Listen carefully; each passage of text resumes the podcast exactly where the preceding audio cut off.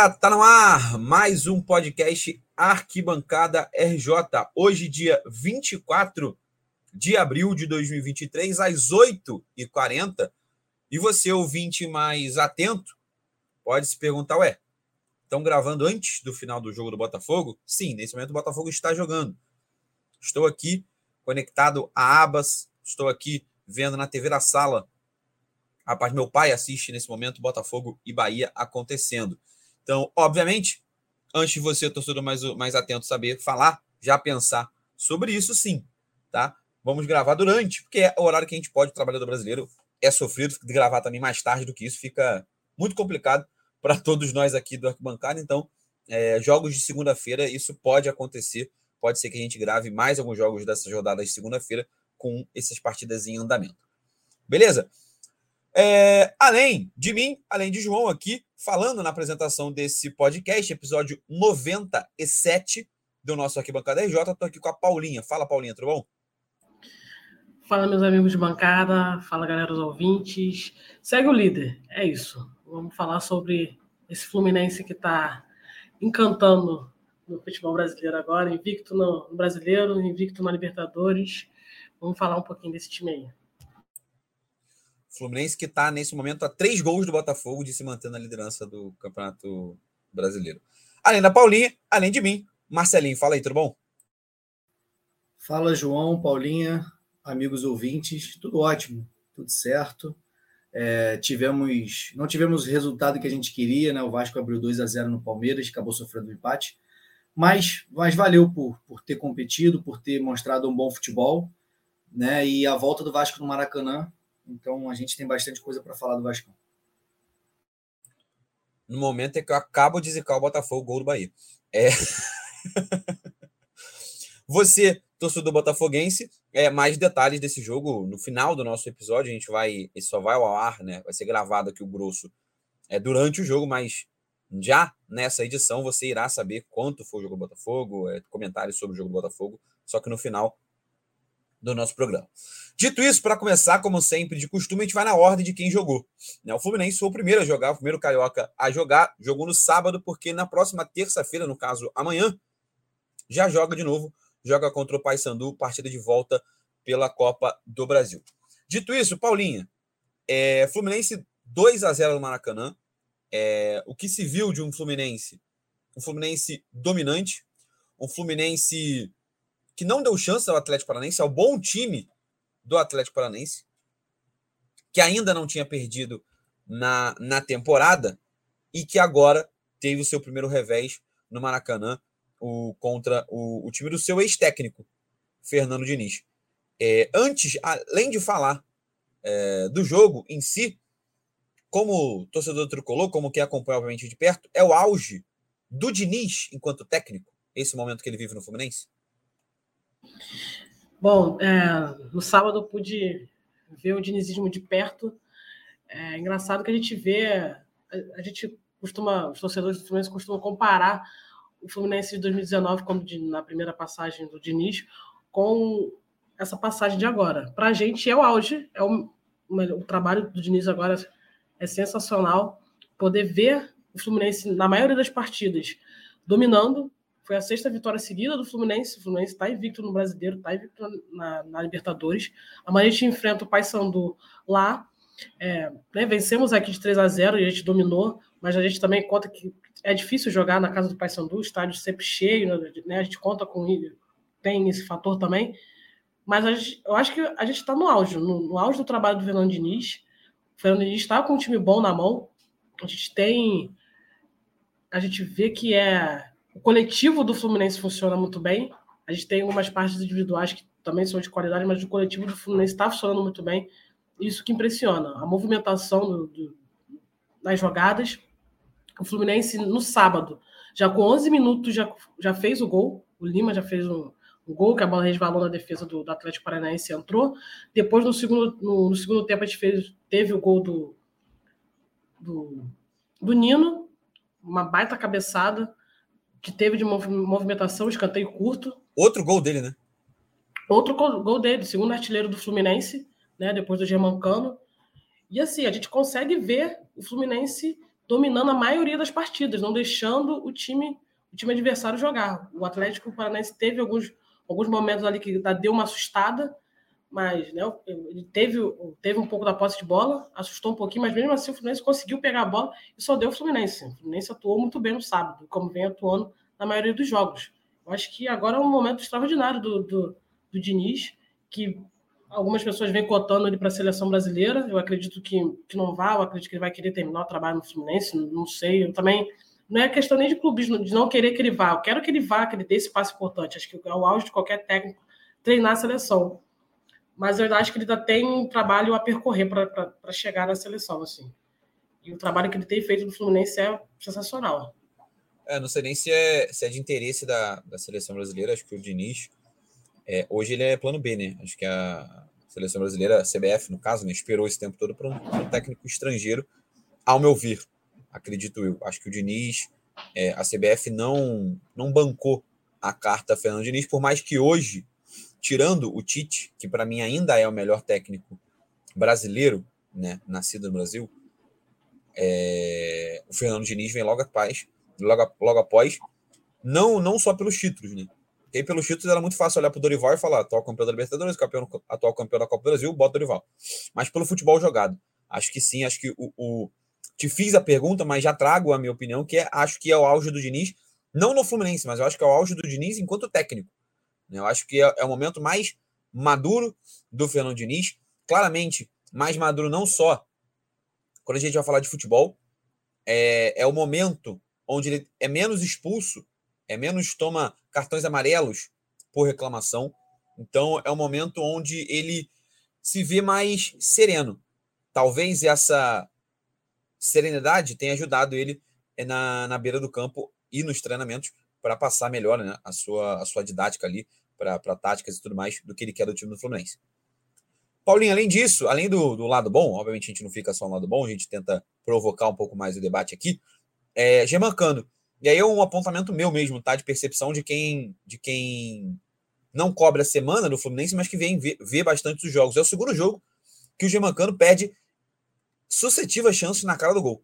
Foi assim contra o The Strongest, quase deu merda, né? Se não fosse uma falta mequetrefe, mambembe, aquela falta ali, você sabe que se fosse o contrário, você ia estar tá puta pra caralho. Foi, foi, cara. Foi eu, eu, na hora que eu vi o lance, eu falei, cara, o cara passou é, batido. Como isso passou batido? É aquilo, é aquilo. Se ao contrário, você ia estar tá xingando o juiz, chamando de puta, e caralho, Comembol uma merda. O eu golpe odeio tá Comembol. Aí. Eu odeio Comembol, abaixa Comembol, safado, sem vergonha. Exatamente. E agora, de novo, não fez falta, porque você falou, pontou muito bem, o coletivo foi funcionando. Mas é o segundo jogo que o Germancano perde chance na, na cara do gol, no finalzinho do jogo. É, obviamente já estava 2x0, isso também é importante contar, mas ele perde mais uma vez é, uma chance. É, pênaltis sucessivos, essas chances sendo perdidas. É, o Germancano, não o atual, tá? Pensando na projeção, como a gente sempre vem fazendo aqui, é, há um medinho dele na hora H ali daquela falhada? Sim, é. ele perdeu duas chances ali, uma no segundo, no segundo tempo, que ele estava de cara e, e, chutou a bola pra, bem forte para fora, e uma de cabeça que ele estava meio que voltando, que a bola bateu na cabeça, ele ficou meio sem saber o que fazer, mas também ele estava sozinho. Ele, ele fica bem posicionado ali, que as bolas acabam, a bola chega nele, isso não é um problema, a bola chega constantemente nele, mas ele está pecando nas finalizações. É, ano passado também acho que ele teve o início de brasileiro também mais, mais humilde assim, não fez gol, ficou com mais duas ou três partidas sem fazer gol e depois emplacou. Mas é, é algo que eu fico, né, a gente fica meio, meio preocupado, mas não tanto, né? As bolas de fato chegam nele, é um problema que antes a gente teve uns anos atrás da bola não chegar no atacante, mas agora a bola chega nele e chega de forma efetiva praticamente o tempo todo. O Fluminense é bem agressivo na boa parte do, do, do jogo. É, mas é algo que a gente começa a pensar, porque se não fosse, é o que você falou, no jogo do Strongers foi a bola chegou, perdeu algumas chances e o Fluminense ficou ali naquele 1 a 0 que a gente ficou é, apreensivo até, até o apito final. Coisas que a gente já no próximo jogo contra o River aqui é coisa que não é o tipo de coisa que não pode acontecer. É, foi uma, foi uma partida ruim, foi uma rara atual partida ruim do, do Fluminense. Paulinha, para a gente encaminhar para o final do assunto Fluminense, É, você chegou a citar a Copa do Brasil, o Fluminense faz jogo de volta, já venceu o primeiro por 3 a 0 e claramente é muito superior ao time do Paysandu é, hoje. É, você vê que é uma oportunidade para descansar nesse momento, não, obviamente, não levar na sacanagem o jogo, mas poupar, né? Botar mais jogadores reservas, rodar até o próprio elenco do Fluminense. Sim, eu acho importante fazer essa rodagem, porque a gente vai até, até esse mês mesmo de abril, é, o calendário bem apertado, assim, com jogos, viagens, alguma coisa a mais. É, eu acho que é importante poupar. O Arias, por exemplo, e o Ganso foram substituídos no sábado. É importante que tenha essa rodagem para a gente poupar os jogadores, porque vai chegar um, um período de muitos jogos, um calendário bem apertado, que a gente sabe que, que funciona, o Fluminense disputando três competições. Então, é importante fazer essa rodagem e, e vamos botar nem para queimar, porque a gente tem um, um, banco de reserva com jogadores que, que é óbvio que não são. É, acaba sendo superiores. A gente sente quando o Ganso não joga, quando o Ares não joga, a gente sente um, pouquinho, mas o banco a gente está conseguindo suprir. Eu acho que tem que fazer essa rodagem. Eu acho que o Diniz tá, tem pensado nisso e vai fazer nos próximos jogos. Né? A gente vê alguns jogos ele substituindo no segundo tempo, já, já começando. Eu acho que nos próximos jogos ele deve fazer. O Marcelo não foi viajar, eu acho que também tem isso também, teve um pequeno desgaste, não está não tá jogando, alguma coisa do tipo, e não, vou, não foi jogar. E não foi viajar, acho que o Lelê também não foi. Então, vamos ver como é que vai ficar nos próximos jogos. Eu acho importante fazer essa rodagem aí pro, pro, pro ano que segue. É, o campeonato, temporada, né? Temporada longa do Fluminense, e a princípio, né, se colocou aqui como, como grande né, favorito aos títulos, ou pelo menos não o grande favorito, mas um, dois favoritos nas disputas dos títulos. Então, pode ser que um descansinho, né? Um jogo com um time reserva agora, um time misto, venha, venha calhar mais lá na frente.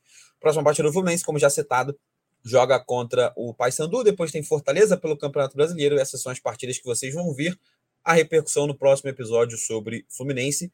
E aí, depois do próximo episódio, já vai ter jogo contra o River Plate. Então, essa sequência do Fluminense ela vai ser uma boa sequência para a gente falar aqui no próximo episódio do podcast. Seguindo a ordem, como já falei, vamos falar de Flamengo. Flamengo enfrentou o Internacional e perdeu. Até agora, o único time a ser derrotado no, do Rio de Janeiro. Lembrando que o Botafogo ainda joga nesse momento da gravação, o Vasco empatou e o Fluminense ganhou a, a segunda. Cara, sobre a partida é, em si, no final eu vi uma, uma, uma sensação entre os flamenguistas assim, é, alguns putos pela derrota, porque é natural, né? Você perdeu o jogo no, no último minuto, né? O gol foi feito aos 97. Então, isso fica muito complicado, né? Obviamente você não saiu feliz do jogo. Mas nesse momento, é, de um trabalho do Sampaoli, né? Segunda partida do cara apenas. Você vê que ele pegou um trabalho de terra arrasada não só porque o, o, os resultados do Vitor Pereira foram muito ruins, mas porque se tirou muito pouco também do trabalho anímico né, desses jogadores. Ele pegou um Flamengo bem mal, um Flamengo onde, quando a gente achou que não ia poder ser pior, foi lá e perdeu para o Maringá. Né? Se fosse só a perda do título para o Fluminense, ah, é, todo mundo podia justificar, pô, mas o Fluminense está jogando bem para caralho mesmo. Ah, perdeu para o Alcas, ah, mas foi a altitude. E aí, do nada, a derrota para o Maringá. Né? O que. E aí o São Paulo estreia logo depois disso, vencendo na Libertadores, um jogo teoricamente poderia ser complicado pelo fator anímico, mas que o Flamengo conseguiu levar na flauta.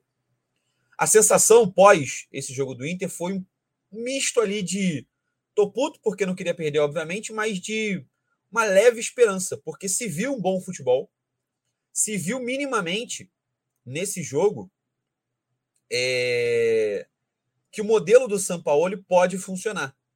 Né? Um modelo de muita, muita entrega, um modelo de muita pressão na saída de bola do adversário, um modelo onde vai tentar controlar a bola o tempo todo. E talvez no talvez não, né? Com certeza no Brasil, é, esse é o melhor time em qualidade do São Paulo. Nem o Santos, nem o Galo que ele treinar, que ele treinou, tinham a qualidade técnica que o Flamengo tem. Lembrando que a Rascaeta está fora, então, obviamente, quando a Rascaeta voltar, Claramente, isso é um ganho técnico gigantesco para o Flamengo. A gente vai ver o Bruno Henrique entrando em forma. É, então, acho que o Flamengo tende a melhorar rapidamente com o Sampaoli. É, o, o Gazu e o Cabral até brincaram no nosso grupo de WhatsApp, né? Que ano passado a caminhada do Dorival, o segundo jogo do, do Dorival contra é, é, é, treinando o Flamengo foi exatamente contra o Inter.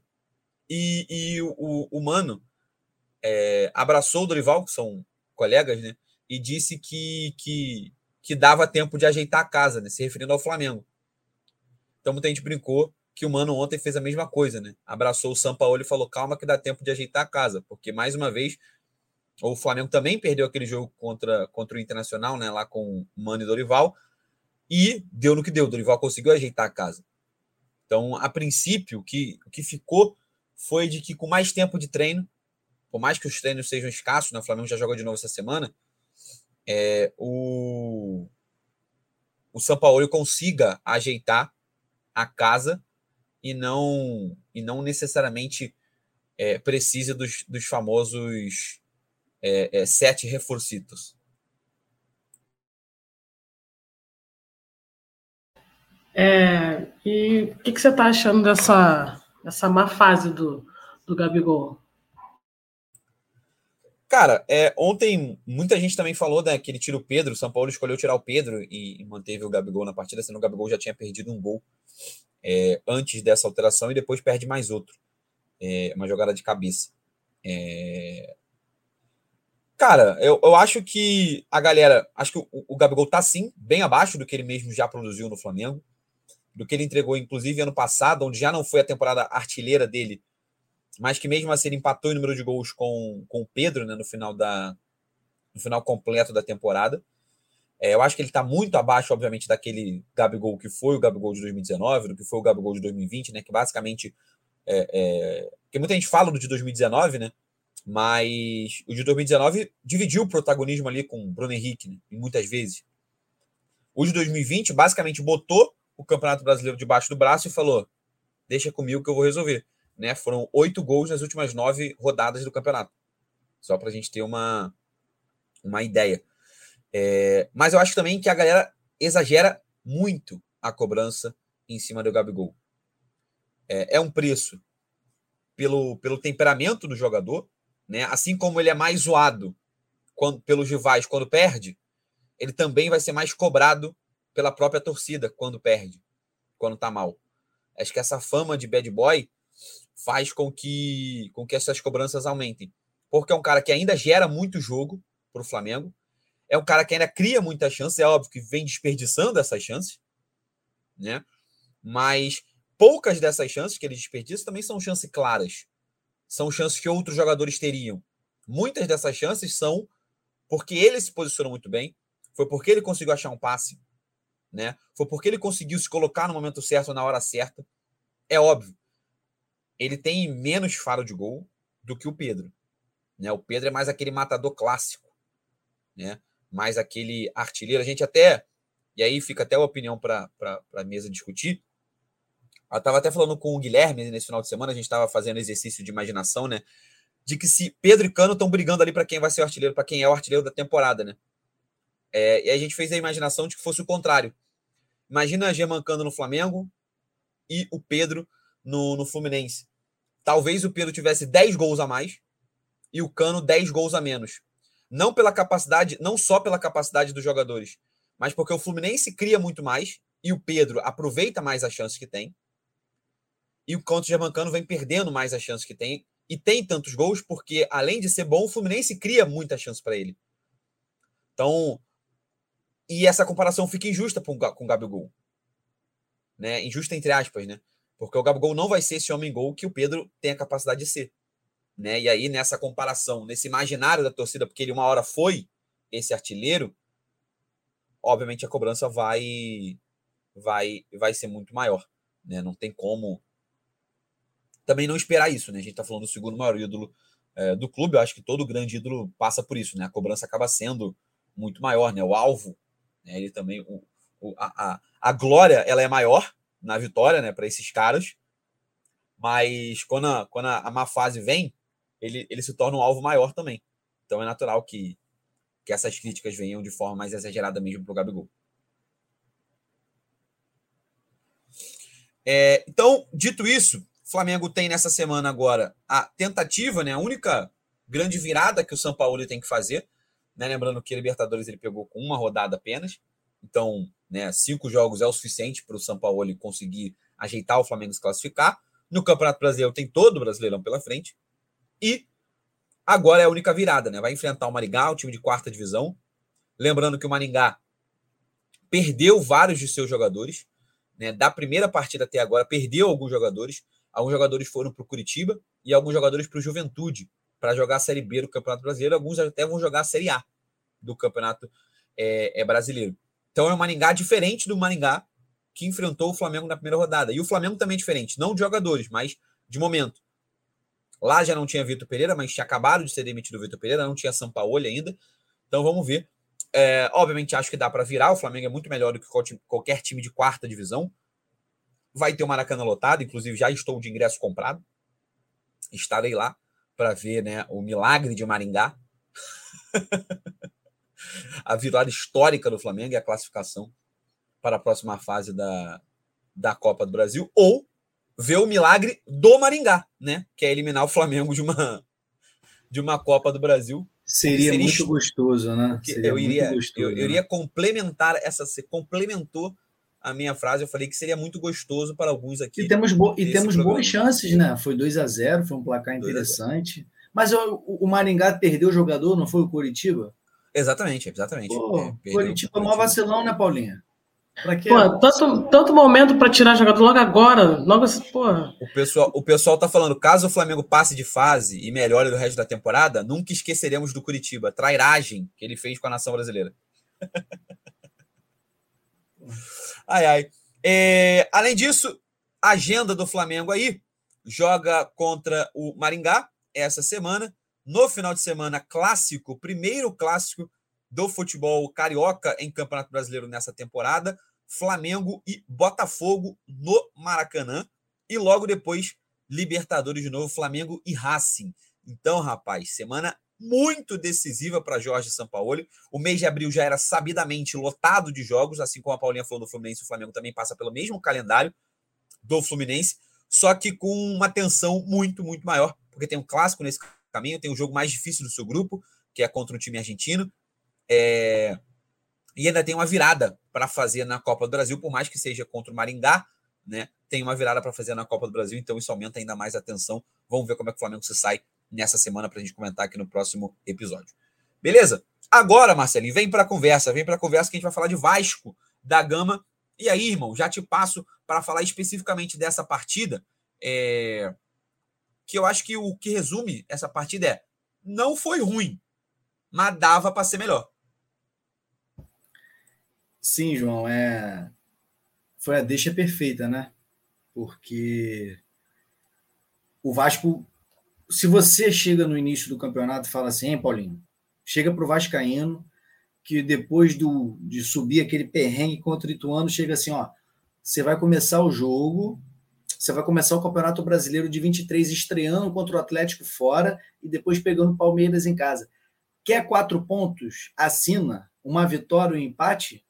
Meu irmão, eu acho que 100% da torcida do Vasco pega, porque a gente tinha dificuldade ano passado para vencer é, times pequenos né, da Série B. Quanto mais ter capacidade de vencer, de competir até, né, de fazer boas partidas contra times, não só, não estou falando em time de Série A, não, estou falando dos melhores times, um dos melhores, né? Palmeiras, Atlético, o Vasco, querendo ou não, no Campeonato Carioca conseguiu competir e até ganhou o Flamengo, né?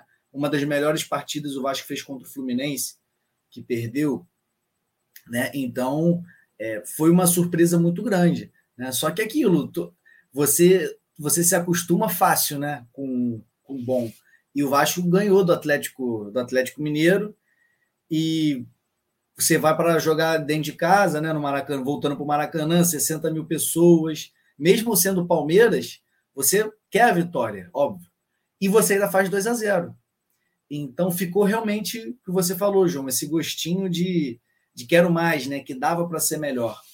Então eu acho que não fiquei chateado. Até um amigo meu que estava vendo o jogo comigo lá no Maracanã, eu fui no jogo. Ele, pô, ficou meio chateado depois da partida. Pô, 2 a 0 não pode deixar empatar. Só que é o que eu falei para ele, falei assim, cara, hoje o futebol moderno, né? O jogo é rápido, é dinâmico, no 2 a 0 não é mais uma vantagem tão grande como era antes. O futebol flui muito. Né? O Palmeiras é um time muito intenso. Você faz o. E o Palmeiras fez o gol, né, falando da partida, no final do primeiro tempo, igual o Vasco tomou contra o Atlético. Só que o Atlético está numa fase muito ruim. E tem um time pior que o do Palmeiras. Acho que isso é consenso. E o Palmeiras fez o gol com 2 a 1 um. Aí eu fiquei meio bolado, porque eu falei assim: o Palmeiras vai vir com tudo e o Vasco vai recuar. E não deu outro. O Palmeiras empatou, porque tem uma qualidade técnica superior à zaga do Vasco. O Barbieri ele tem que ajeitar isso, né? Tem uma característica é, dos times do Barbieri, né? São, são ofensivos, é, vão, jogam para frente e tal, são dinâmicos, mas dão muito espaço. Né? Até, até por isso que ele gosta de dois zagueiros rápidos, né? O Léo, é, o Léo e o Bambu, né? Robson Bambu. Bambu, eu acho que ele colocou o Bambu no lugar do Capasso justamente pela velocidade do Robson. Eu acho até que o, o Capasso é um zagueiro melhor, mas ele coloca o Robson para poder liberar o Piton e o, e o, e o Pumita. Ainda tendo o fato de que tem o Jair, que joga ali na frente com o Rodrigo, não, especialmente o Jair, não são tão rápidos, né? Então ele precisa jogar com, com zagueiros velozes. É... O Vasco se livrou ainda de perder, porque o Rodrigo perdeu uma bola, que até eu acho que foi o Pumita, o Rodrigo, sei lá, e o Palmeiras quase fez o terceiro gol com o Dudu. Então, analisando o contexto geral da partida, acho que foi um resultado, não vou falar que bom, porque a gente abriu 2 a 0 e estava em casa. Mas que por ser o Palmeiras, acabou que é um resultado ok. Foi um resultado ok. É outra. Fala, fala, Paulinho. Não, eu acho que é, o que a gente já vem falando em alguns episódios, para o time que está em construção do Vasco, eu acho que os dois resultados são surpreendentes. A tendência é melhorar. E realmente eu acho que o Vasco consegue buscar coisas maiores esse ano. Por que não? Uma vaga na Libertadores eu acho que, que é perfeitamente. Para o time em construção que está, eu gosto muito do, do Barbieri. Acho que para o time que está em construção, que a tendência é melhorar dessa galera aí, que tem o PEC, tem o Pumita, tem o Jair, que, que, é o, que eu sempre falo que era um cara que eu queria muito que viesse para o Fluminense, que eu fiquei chateado quando é, o Vasco pegou ah, ele. Que bom, né? Porque você é, já mas... pega tudo, né? Deixa vir um para cá, né? Deixa um vir para cá, né? Mário Bittencourt, Mário Bittencourt viu que um atleta vai, vai desembarcar em São Januário, ele já pega o rádio dele, o Nextel dele, já tenta atravessar a negociação, é uma coisa impressionante, cara. Eu Nada contra o Fluminense, não, tá, Paulinho? Nada contra você. Mas esse Mário Bittencourt, nossa senhora, hein? Tem um ele tá problema tá demais, sério cara. com o Vasco pegando. Ele tá demais. Ele tá. Qualquer, qualquer um que, ele, que vê dando mole, ele tá querendo, né? Mas... É, e o Jair, o Fluminense tentou o Jair, tá? Tentou, o Vasco tava, tá, tava em negociação. O Fluminense tentou atravessar a negociação. Pois só é. que o Vasco apresentou um projeto. O Vasco não só pagou, né? Chegou firme para pagar. Comprou o Jair, o Jair, acho que por 10 milhões, 12 milhões. Como o Vasco, eu acho que apresentou um projeto esportivo melhor para ele. Tipo, ó, aqui você vai ser o titular, entendeu? Você vai ter uma, um contrato bom, provavelmente um salário bom também. Não, não acredito que o Jair esteja ganhando menos de 300 mil, enfim. Então, é isso. Acho que foi importante, porque o Jair hoje nesse meio, tipo, pô, o primeiro gol, né? Que foi o lançamento dele para o Alex Teixeira, o Alex Teixeira chuta para o Pedro Raul fazer o gol. Foi um lançamento incrível. Qualquer jogador, jogador comum, pegou a bola ali e dá o passe curtinho na direita.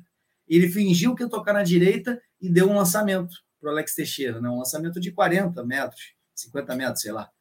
Então é um jogador bem diferente e, e vem, vem não me surpreendendo, porque é, sempre foi um bom jogador, mas que já vem se destacando no Vasco. Uma coisa que eu ia te perguntar é sobre alguns jogadores, principalmente da base do Vasco, né, que surgiram recentemente, é, por conta da, da má fase do Vasco recente, tiveram pouco teste, né? Em, em jogos de elite. Figueiredo, o próprio Andrei, o mais recente de todos. É, Rodrigo está surgindo agora, ainda é muito recente, mas alguns jogadores já, alguns zagueiros aí, Miranda já passou, Miranda da vida, é, Riquelme, é, enfim, vários deles. Figueiredo, não lembro se já falei, se estou repetindo, mas enfim, são alguns nomes que me vêm à mente, né, da base do Vasco, que o Vasco vem revelando, mas que foram poucos testados em jogos muito grandes, porque o Vasco ou estava brigando lá embaixo na, na tabela, ou estava na Série B. E o que mais se destacou de todos eles, o Gabriel Peck. Né? Foi o que mais conseguiu ser regular, ser titular, mas sempre com a desconfiança da torcida. Né? Sempre, pô, vai bem, uma hora vai mal, porque ele fez parte de todo esse elenco, né? Toda essa má fase, essa nhaca que o Vasco viveu recente. Ele estava lá, então acho que a figura dele também acabou sendo um pouco manchada por conta disso, mas início de temporada muito bom, né? É, ao meu ver. Então, e ontem fez o gol, né? Então, como é que você vê esse, esse mais, esse mais um recomeço do Gabriel Peck, apesar de ser muito novo, né? Com a camisa do Vasco. O, o João, é, você falou muito bem, né? Quando esses últimos anos do Vasco, né? Toda essa esse, esse ciclo vicioso que o Vasco estava, né? De segunda divisão, não tem dinheiro, tudo dando errado. Como que essa molecada vai, sobe e resolve? Né? Sendo que você não tem um suporte, não tem um time bom, por exemplo. Hoje, o Matheus França, se ele entrar no time do Flamengo, ele vai conseguir provavelmente render o futebol dele, porque ele vai olhar, vai ter o Pedro, vai ter o Arrascaeta, vai ter o Gabigol. É diferente. No Vasco, o Vasco está começando agora a ter jogadores para dialogar. Né? Você tem o Jair no meio de campo, tem o Pedro Raul, né? você tem o Léo Pelé, você tem o Piton, que já tem jogadores. Ah, Marcelo, são de altíssimo nível? Não, mas são jogadores que têm experiência de Série A. Então, o Figueiredo, o Peck, né, jogadores assim, não não sentem mais tanto e tem e são bons jogadores e tem gente para dialogar. O PEC foi lançado pelo Abel Braga, se eu não me engano, no Carioca de 2020. Tem uma foto do PEC de 2019 que, se você chamar o PEC de chassi de grilo, é elogio. O cara era muito, mas assim, nada sem preconceito, tá, gente? Os magrinhos, quem for magrinho, tá ouvindo a gente, não, nada contra os magrinhos. Mas ele era muito magro. Muito, muito, muito magro. Tipo assim, um, adolesc um adolescente que toma whey protein é era mais forte que o PEC. Entendeu? E aí você bota um filé de borboleta, bom, é isso, é o que tem. Então, assim, é complicado. E eu sempre peguei também um pouco de pé no PEC, porque ele é muito fraco fisicamente. Então, ele até tem uma habilidade, mas ele ia. O cara roubava a bola, o adversário, melhor dizendo, roubava a bola dele com muita facilidade. Então, irritava, porque se você tem um jogador que não consegue progredir com a jogada, roubam a bola dele com facilidade, o seu ataque é sempre interrompido, certo? Você não consegue ter uma sequência. E estamos falando de um jogador agora que completou 22 anos. Então ele foi lançado no Vasco com 18, 19 anos. E, e, e sempre com esse físico muito frágil que dá até, dava até uma impressão de ser mais novo ainda. Né? Tipo, se ele, foi, se ele subiu com 18, 19, parecia que tinha 16, né? diferentemente do Andrei Santos que é jovem também, mas é forte fisicamente, é mais maduro, ao meu ver, né, para o jogo, taticamente, do que o, do que o PEC. E o PEC agora, mais maduro, com um time melhor, essa confluência de fatores né, da, da experiência, de já ter passado uma série de coisas, com um time melhor, vem fazendo o futebol do PEC aparecer. E realmente, eu acho que o PEC é o artilheiro né, do brasileiro, com dois gols. Então é impressionante impressionante e espero que, que melhore e continue decolando aí. É uma. Acho que você explicou muito bem, acho que mostra também um pouco disso, né? De, futebol. De novo, a gente batendo na tecla, né? De novo, é, é muito mais do que só campo e bola, né? Acho que Gabriel Peck é um dos exemplos. E sim, é um, é um dois artilheiros, né? É, Maurício do Inter tem dois, Jorge Guedes do Corinthians, Calério do São Paulo e o Iago Pikachu do Fortaleza, além do Gabriel Peck, todo mundo tem dois gols até agora são os artilheiros é, do, do Campeonato Brasileiro. Para a gente avançar e, e finalizar é, o assunto de Vasco, é... Marcelo, rápido, tá? Senão a gente se estende nesse assunto aqui, dá para fazer um programa só sobre esse assunto, que é a grande celeuma do, do Maracanã. E de fato, tá? Não é exagero, daria para a gente sentar aqui e fazer um programa sobre o Maracanã, especificamente de Flamengo falar, de Botafogo falar, que nem que nesse momento tá fora porque tem o Newton Santos. Dá para falar de Newton Santos no meio desse rolê todo, né? Que o uso de aparelhos públicos, enfim, dá para ter um monte de coisa. Mas é o que eu queria te perguntar não é sobre essa disputa jurídica, tá? É, não é só sobre essa disputa jurídica, mas é, como é que foi voltar ao Maracanã mais uma vez, ver o Vasco lá dentro, é, enfim, falar um pouco de, de Vasco e Maracanã rapidamente. É, João, tentando ser o mais breve possível. É, cara, muito bom voltar ao Maracanã como mandante, né? Você passar a voltar a ter um sentimento de pertencimento ao Maracanã que eu sempre tive. E acho válido o Vascaíno ter sentimento tricolor, o Botafoguense, o Flamenguista, especialmente o Flamengo e Fluminense, a gente sabe, né? Não tem é, é que não estou falando para implicar, não, não tem estádio, então precisam mais ainda do Maracanã do que o Vasco, por exemplo, em São Januário. O Vasco sabe disso. Só que o Vasco entende e acha certo que ele também tem o direito né, de usar o Maracanã. E, pô, foi muito bom. São Januário é, é sensacional, é ótimo. Mas hoje o futebol, redes sociais, as pessoas hoje em dia têm um público raiz, mas hoje tem aquele público que quer, quer, tirar, uma, quer tirar uma foto para postar no Instagram. E o Maracanã, ele não só vai te dar isso, até que é, é meio supérfluo, mas ele vai te dar o mais importante, que é o conforto.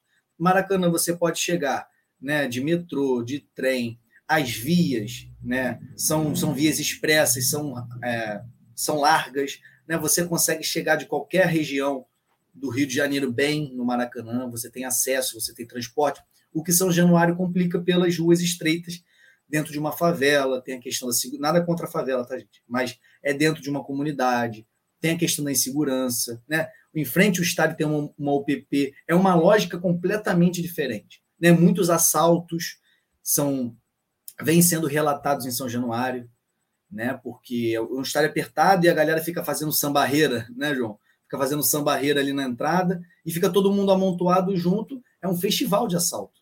Então, no Maracanã, só para fechar, você consegue trazer um público muito maior e que não tem coragem muitos de ir para São Januário. Às vezes nem sabe onde é. O Vasco tem Vascaíno na Barra é, do, da só... Zona Sul, que de repente não sabe onde é que é São Januário. Não só coragem, mas vontade mesmo de, de, de, consumir o produto, né? A gente, que a gente sempre fala. Acho que, acho que a, a, uhum. a, grande ideia do, do Josh, quando ele quer o Maracanã, ele não quer só Maracanã porque ele acredita no, no direito do povo carioca, todo o povo carioca usa. Não, ele está vendo porque o, o Maracanã é um produto melhor. O Vasco, jogando Maracanã, é um produto mais atraente, não só, não só pela capacidade, tá? Porque se o São Januário, vamos aqui entrar no mundo da fantasia, se o São Januário fosse um estado moderno para 25 mil pessoas, fosse, porra, maneiro, bonito, estádio bonito, porra, banheiro em dia, tudo, bancada maneira, entendeu?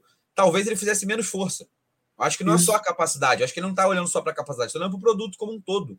Isso. Tá e você você está atrelar, você atrela a sua marca ao maior estado do mundo. Hoje, Flamengo e Fluminense conseguem, estão no Maracanã, estão defendendo os interesses dele. O problema é que Flamengo e Fluminense, eu acho que né, por não ter, não ter o estádio, eles criaram um sentimento tão grande de. Aí é achismo meu, tá? E, eles criaram um sentimento de pertencimento tão grande no Maracanã tipo assim, ó, a gente divide aqui igual o Inter de Milão e o Milan. San Siro, Giuseppe Meazza. É só você e eu. Aí vem o Vasco, é como se fosse um intruso. Eu entendo a cabeça da. Não vou falar da torcida, não. Como se a Juventus viesse é, tipo jogar, assim, né? Tipo assim, irmão, Engenhão lá, Botafogo, São Januário, Vasco, e aqui é isso: Inter de Milão e Milan. San Siro, Giuseppe Meazza, é nessa lógica. Então, o Fluminense e o Flamengo veem o Vasco como um intruso. Só que o Vasco não é um intruso, né? O Vasco foi o primeiro campeão do Maracanã. O Vasco, enfim, levantou três brasileiros no Maracanã. Tem uma história. É, a grandeza do Flamengo do Fluminense passa também pelo Vasco no Maracanã. O, o Fluminense, o primeiro campeonato brasileiro do Fluminense, o Fluminense ganhou em cima do Vasco, em 84, no Maracanã. Então, assim, não dá para excluir o Vasco do Maracanã. E o que me chama a atenção é que os dirigentes do Vasco estão tentando, já tentaram um acordo, diálogo.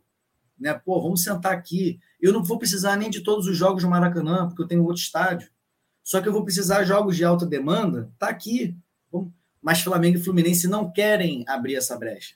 E aí, o mais certo é o Vasco defender os interesses deles na justiça.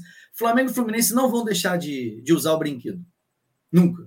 Não vão deixar, porque não tem o um estádio. Precisam daquilo ali. Show. Só que o Vasco também quer usar o brinquedinho. Esse ano mais do que nunca, né? Esse ano mais do que nunca a gente vai usar, pelo fato de, de, de ter o Fluminense da Libertadores. Mas, Marcelinho, tem tem, eu, eu, tenho, eu, tenho uma, eu tenho uma dúvida. Dentro desse projeto do 77, não entrou alguma, alguma uma, sei lá, cláusula, sei lá, alguma coisa para revitalização do, de São Januário? Ou isso não, não ficou em questão? Não, esse, entendi muito boa sua pergunta. Tipo assim, Maracanã, o Vasco trabalha em duas frentes. Como eu já falei até no grupo, o Vasco quer fazer um portfólio. O Vasco quer ter, quer ter São Januário e quer ter o Maracanã para jogos grandes. Mas como que o Vasco ataca São Januário reforma São Januário sem ter um lugar para jogar. Entendeu? E o Vasco não quer ir para o Engenhão, porque o Vasco não tem é, identificação com o Engenhão, não, não gosta, o Vasco não simpatiza com o Engenhão. O Vasco quer jogar no Maracanã, sempre foi. A gente tem brincando, São Januário é nossa casa, Maracanã é nosso salão de festas, enfim, essas brincadeiras. Mas, é, mas é um pouco de verdade. Só que o Vasco não pode atacar São Januário sem ter a segurança que vai jogar no Maracanã. Entendeu? Então, uma coisa, assim, tô te respondendo, não deve ter nada contratual, um documento, ó, entendeu? Mas é a ideia. A gente vai reformar São Januário. O Vasco está vendo o lance do potencial construtivo do, do Paz, grande vascaíno, tem ajudado na, nessa questão do potencial construtivo para o Vasco reformar São Januário. Né? Uma série de, de coisas que precisam, né? não é fácil. Tem, tem que revitalizar o entorno, né? fazer parceria com a prefeitura. Só que o Vasco só pode atacar São Januário se tiver o Maracanã. Né? Mas hoje Flamengo e Fluminense não não não querem. Enfim, hoje de tarde, agora para noite, está dando uma celeuma danada. A permissão de uso termina acho que quarta-feira. E o governo já, já deu a entender que vai renovar com Flamengo e Fluminense. Só que está irregular. Porque chega um determinado período, você tem que fazer um chamamento público. Ah, Marcelo, mas não tinha chamamento público, porque não tinha outra parte interessada. Ah, se eu tiver errado, me corrijam, mas agora, quando você tem uma parte inteira, uma terceira, né, no caso, que é o Vasco, você tem que fazer um chamamento público. E, e o governo não vem respeitando é, é, é, é esses termos, né, porque realmente, é, não vou ser hipócrita, o governo quer estar do lado é, de, de quem, do, do, primeiro, que nesse no outro lado está o clube de maior torcida, né? E ainda tem o Fluminense, então acaba fazendo uma junção de duas forças, né? E o, do outro lado é só uma força, né? E, e no outro lado tem o Flamengo que é a maior torcida. Então o governo é, pende para o Flamengo e para o Fluminense. Só que o Vasco, o problema, o, cal, o calcanhar de Aquiles da parada, é que o Vasco tem razão jurídica. Porque o Vasco não está querendo roubar o Maracanã. O Vasco só quer jogar. E o Vasco tem direito de jogar. Por isso que essa celeuma do cacete, como você colocou, né, João? É, eu acho que a grande. É, a, a grande, celeuma do Maracanã. É, a grande, a grande é confusão, confusão de tudo, eu acho que parte de, enfim, é uma coisa que eu sempre bato na tecla de que o contrato do Maracanã, essa concessão, ele é muito mal feita. Né? É muito ruim para Flamengo e para o Fluminense. É, financeiramente, especificamente para o Flamengo esportivamente até mais para o Fluminense, que o Fluminense às vezes fica dependendo do, do Flamengo, escolha data e tudo mais. A, a, a, entre aspas, sorte do Fluminense é quase sempre é, a CBF, obviamente, por noção, né?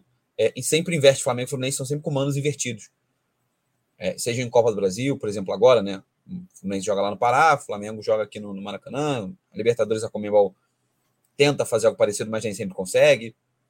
E o Fluminense é o time que mais samba ali com as datas. É, o contrato, ele é muito ruim e, e, e por ser muito ruim, ele é muito ruim para Flamengo, para Vasco, para governo do Estado, para todos os lados. Ele, ele, é muito frágil juridicamente porque né, é, o Flamengo basicamente entrou por muito tempo com, com prejuízo ou com, ou com, entrava com dinheiro e basicamente entre aspas, o único benefício era jogar no Maracanã. Enquanto o Vasco, que tem o direito de jogar no Maracanã, via sempre esse direito atrapalhado, ou atrasado, dificultado. Né? Ah, mas conseguiu jogar no final das contas, beleza, mas. Né? Mas, tem, mas de... você tem que suar sangue, né? Quanto tipo assim, quanto de é chegar e uma, vou, vou marcar uma partida e tal, jogar, não, é suar sangue para jogar. A torcida vai até mais mobilizada para o Maracanã. Ah, isso assim, Caraca, conseguimos. Né? Uma loucura. É, é só um jogo, é. pô, marca lá e tá isso tudo. Mas aí o que, o que me vem na cabeça é que, cara, quando o Vasco paralisar São Januário para possíveis obras, aí a gente vai ter um problema grande na cidade do Rio de Janeiro. Que aí não serão só dois times jogando no mesmo estádio, serão três times jogando o tempo todo no mesmo estádio. Talvez o Newton Santos tenha que vir para rolo aí, apesar que agora, né, a concessão com, com o John Textor, ele né, pegou mais pulso firme ainda do que, o, do que era o Newton Santos. Não sei se como é que vai ficar a volta redonda nesse, nesse rolê. Geralmente volta redonda é visto como plano B, se o estado da ilha vai entrar, mas aí sim, é lá para frente a gente vai ter um cenário que, que Maracanã vai, vai sim, de fato, aí, né? Não só vai ficar na justificativa do, do, do Flamengo Fluminense, mas vai sim passar por, uma, por um período de, de vários jogos, né? De superexposição do, do, gramado. E aí, uma questão também que você falou do governo, cara. Eu acho que o governo vai ficar muito mais. Ele está muito, entre aspas, do lado do Flamengo Fluminense, muito mais uma questão é, de, de defensiva, tá? de, de é, moral ilibada, de não querer mexer na imagem dele, porque, né, obviamente, o, o atendendo seus interesses, por não estar na licitação, o Vasco apontou várias dessas falhas de contrato, várias dessas fragilidades é, é, jurídicas do contrato, várias dessas pequenas questões que mostram a incompetência do governo do Estado. Então, acho que o governo do Estado fica muito mais para um lado do Flamengo, porque é confortável para ele, nem financeiramente confortável, não, é confortável politicamente ficar do lado de, de Flamengo e, e, e Fluminense nesse momento, porque não demonstra mancha. Não tô nem falando em quantidade de número, não, porque tal, sei lá, torcedor do Vasco é grande pra caralho. Então, né, se fosse pensar em capital político, era melhor eles, eles iam criar um plano para juntar Flamengo e Vasco.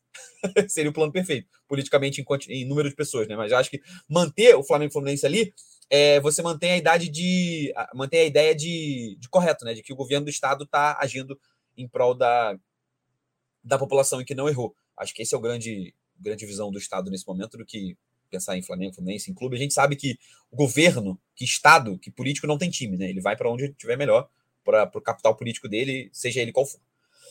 Para a gente finalizar, para a gente caminhar para a reta final, falar de Botafogo, finalizar esse episódio para falar de Botafogo. É, o Botafogo que vem de uma semana que jogou a Sul-Americana, jogou muito bem. A gente teve a volta, por exemplo, do Vitor Sá, que é um cara que estava fazendo falta, fez um bom carioca né, nas partidas que jogou, fez gol da vitória contra o, o Fluminense, né, aquele vitória do Botafogo, o gol foi do Vitor Sá. Ele já tinha feito uma boa partida naquele jogo contra é, o, o, Fluminense e agora voltou a Botafogo, estava de lesão e foi um cara predominante, bem importante para esse jogo. Não à toa, ganhou a vaga para o jogo de hoje que está acontecendo nesse momento da gravação contra o Bahia. Estou é, aqui acompanhando é, esse jogo contra, contra o Bahia, vai ser quase um comentário ao vivo, tá? Nesse momento que vocês estão vendo, porque de fato estou aqui, segundo a tela, vendo esse jogo contra contra o Bahia. O Botafogo que fez um bom início de primeiro tempo. É, inclusive, nesse jogo, fez um baita de um golaço contra. É, contra não, fez um baita de um golaço do Júnior Santos, mas logo depois também tomou um golaço do, do Vitor Jacaré, é, é, do Bahia. É, então, o Botafogo, nesse momento, daqui a pouco fala, falarei com mais detalhes sobre, sobre essa partida. Vou parar, analisar e olhar é, é, essa partida do Botafogo, mas, de uma maneira geral, algo do que a gente comentou aqui Inclusive veio a Paulinha, no último episódio a gente falou isso, né, que o Botafogo teria que, que mostrar uma melhora, que o trabalho do Luiz Castro ela era bastante desgastado e não parece que a chave virou ainda, de que o Botafogo agora é uma máquina, oh meu Deus, vai brigar pelo título brasileiro com o Fluminense, por exemplo. Não é isso. Mas eu acho que o tempo vem mostrando que o trabalho do Luiz Castro, por mais que não seja brilhante, ele pode se tornar consistente. Por quê? O Botafogo não perde há muito tempo. Por mais que tenha ficado fora, por mais que tenha jogado vários desses jogos dessa sequência invicta contra times muito fracos, como Audax, como a Portuguesa, como é, é, é, o Magadianes lá do Chile, o próprio César Valerro, beleza, jogou contra times fracos. Mas jogou o Campeonato Brasileiro também, jogou contra São Paulo, ganhou o São Paulo. É, então, acho que, que dá para pelo menos o torcedor botafoguense é, imaginar um cenário onde um trabalho que não seja brilhante, mas que seja consistente a ponto de deixar o Botafogo competitivo no cenário do que quer competir, que é uma Sul-Americana. Você não precisa ser brilhante para ganhar uma Sul-Americana. Você não precisa ser o melhor time do Brasil para ganhar a Sul-Americana. Você não precisa ser o melhor time do Brasil para chegar umas quartas de final de Copa do Brasil. Né? Ganhou do Piranga, esqueci o jogo contra o Piranga, jogou muito bem contra o Piranga, inclusive na Copa do Brasil. Então, acho que é, esse cenário de vitórias ou de muito tempo sem perder o Botafogo pode não necessariamente virar a chave do Luiz Castro no clube e fazer o Botafogo virar uma máquina, mas ele pode trazer a consistência para o Botafogo se manter competitivo ao longo da temporada. Né? Uma temporada que não é uma temporada de briga por títulos, lá em cima, em todos eles. Eu acho que o único título que o Botafoguense sonha, almeja em ganhar, pode ser o título da Sul-Americana. Né? O da Copa do Brasil, pode ser, porque é mata-mata, mas eu acho que o Botafoguense não vem com essa cabeça. Tá? Acho que é muito mais, vai ser muito mais circunstancial de Chegou novembro, o Botafogo está na semifinal, está na final, do que o, o Botafoguense sonhar com isso. Do brasileiro, eu acho que nenhum Botafoguense sonha em ganhar o Campeonato Brasileiro.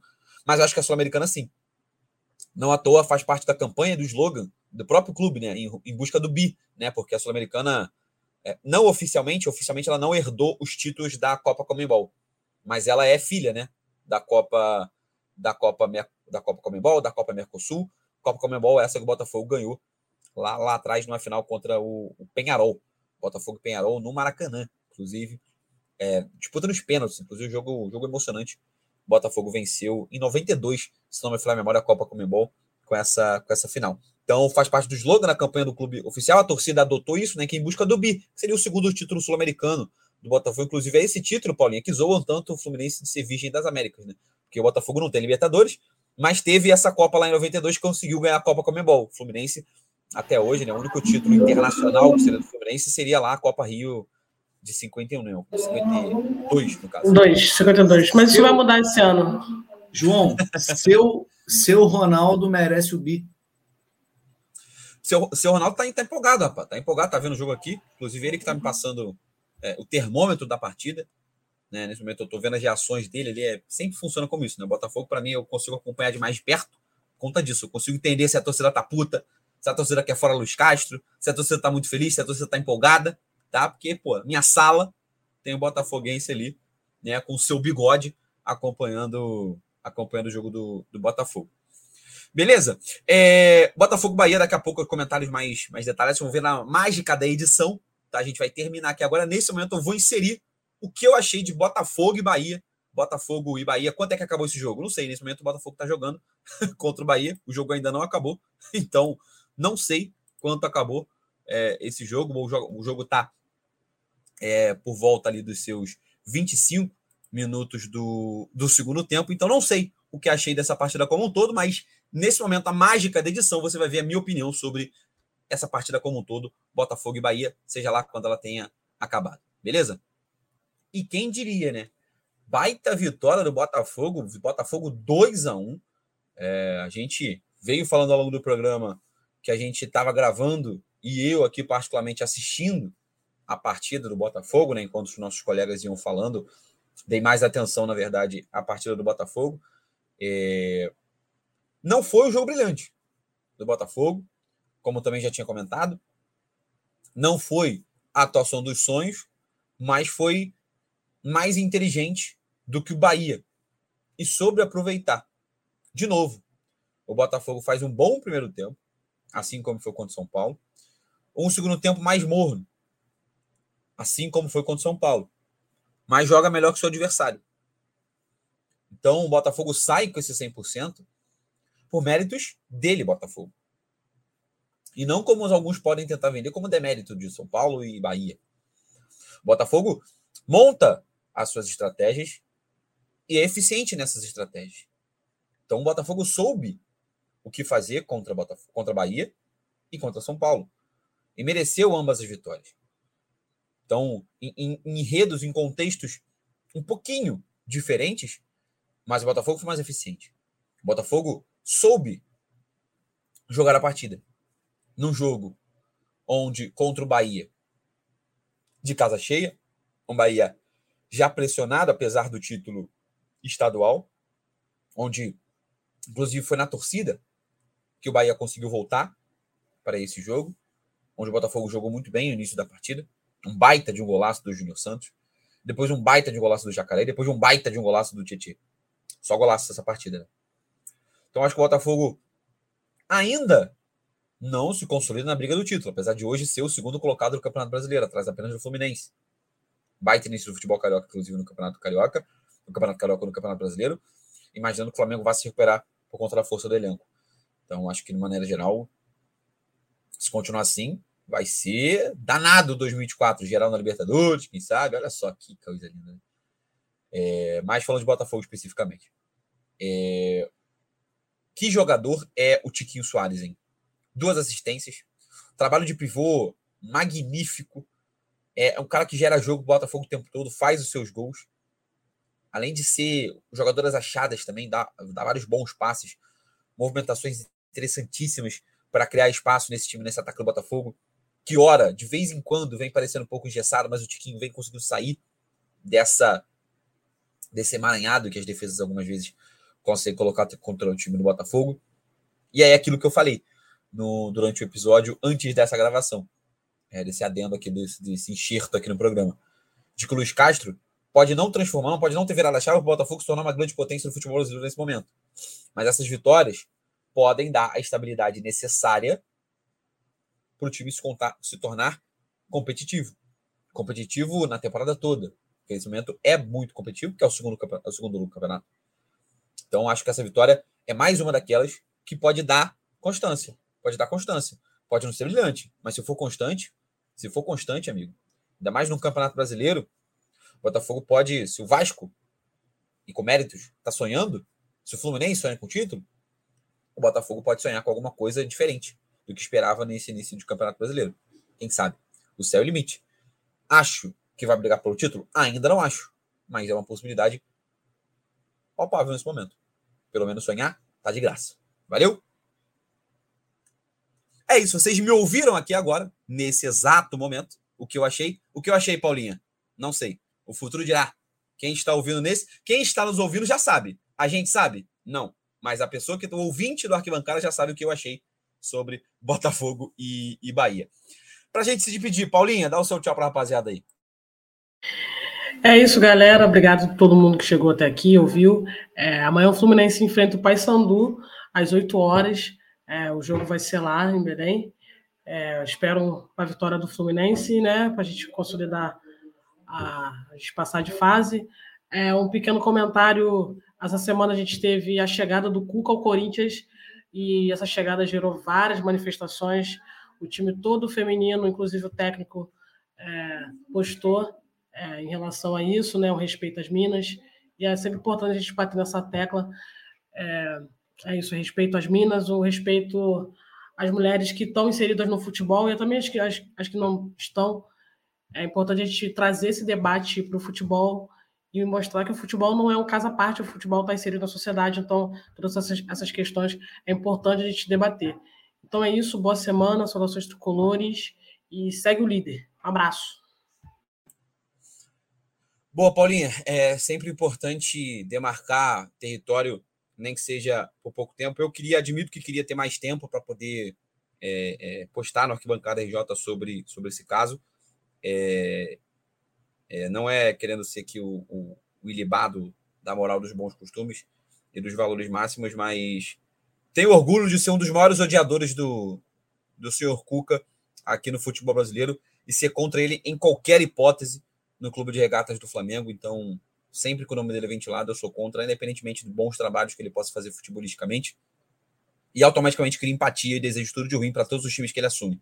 Seja o Vasco, seja é, o, o, Corinthians, seja o Atlético, seja o Santos, enfim. Desejo tudo de ruim, inclusive na final da Libertadores contra o Palmeiras. Torci para o Palmeiras, apesar de não gostar do Palmeiras, porque do outro lado eu tinha o Cuca e eu não queria ele campeão da Libertadores.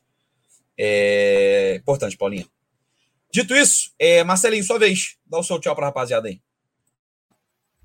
Valeu, João, Paulinha, novamente um prazer grande, né? Mas sempre nas segundas tá aqui gravando pelo Arquibancada Rio. É, Vascão 100% na Série A. Quem diria? Só pancada, só humilhação, só coisa ruim, segunda divisão. E agora estamos invictos na Série A. Quem diria? Mas sem soberba, né? Pés no chão. O Vasco começou bem o campeonato, mas tem muita coisa pela frente. Agora o Vasco pega o Bahia, segunda-feira.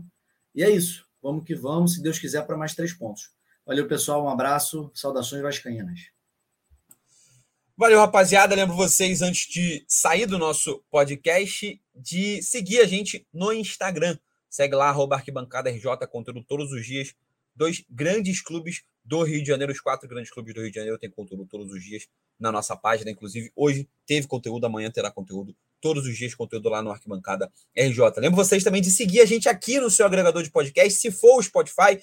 Lembro vocês também de, além de seguir a gente no Spotify, dar a sua nota para o nosso podcast, porque isso ajuda na divulgação do nosso trabalho para mais gente que não conhece o Arquibancada RJ passarem a conhecer e acompanhar o nosso podcast. Beleza? Paulinha, valeu, muito obrigado pela presença de hoje. Marcelo, é nós. Valeu você que chegou até aqui, muito obrigado. Valeu, até a próxima e tchau.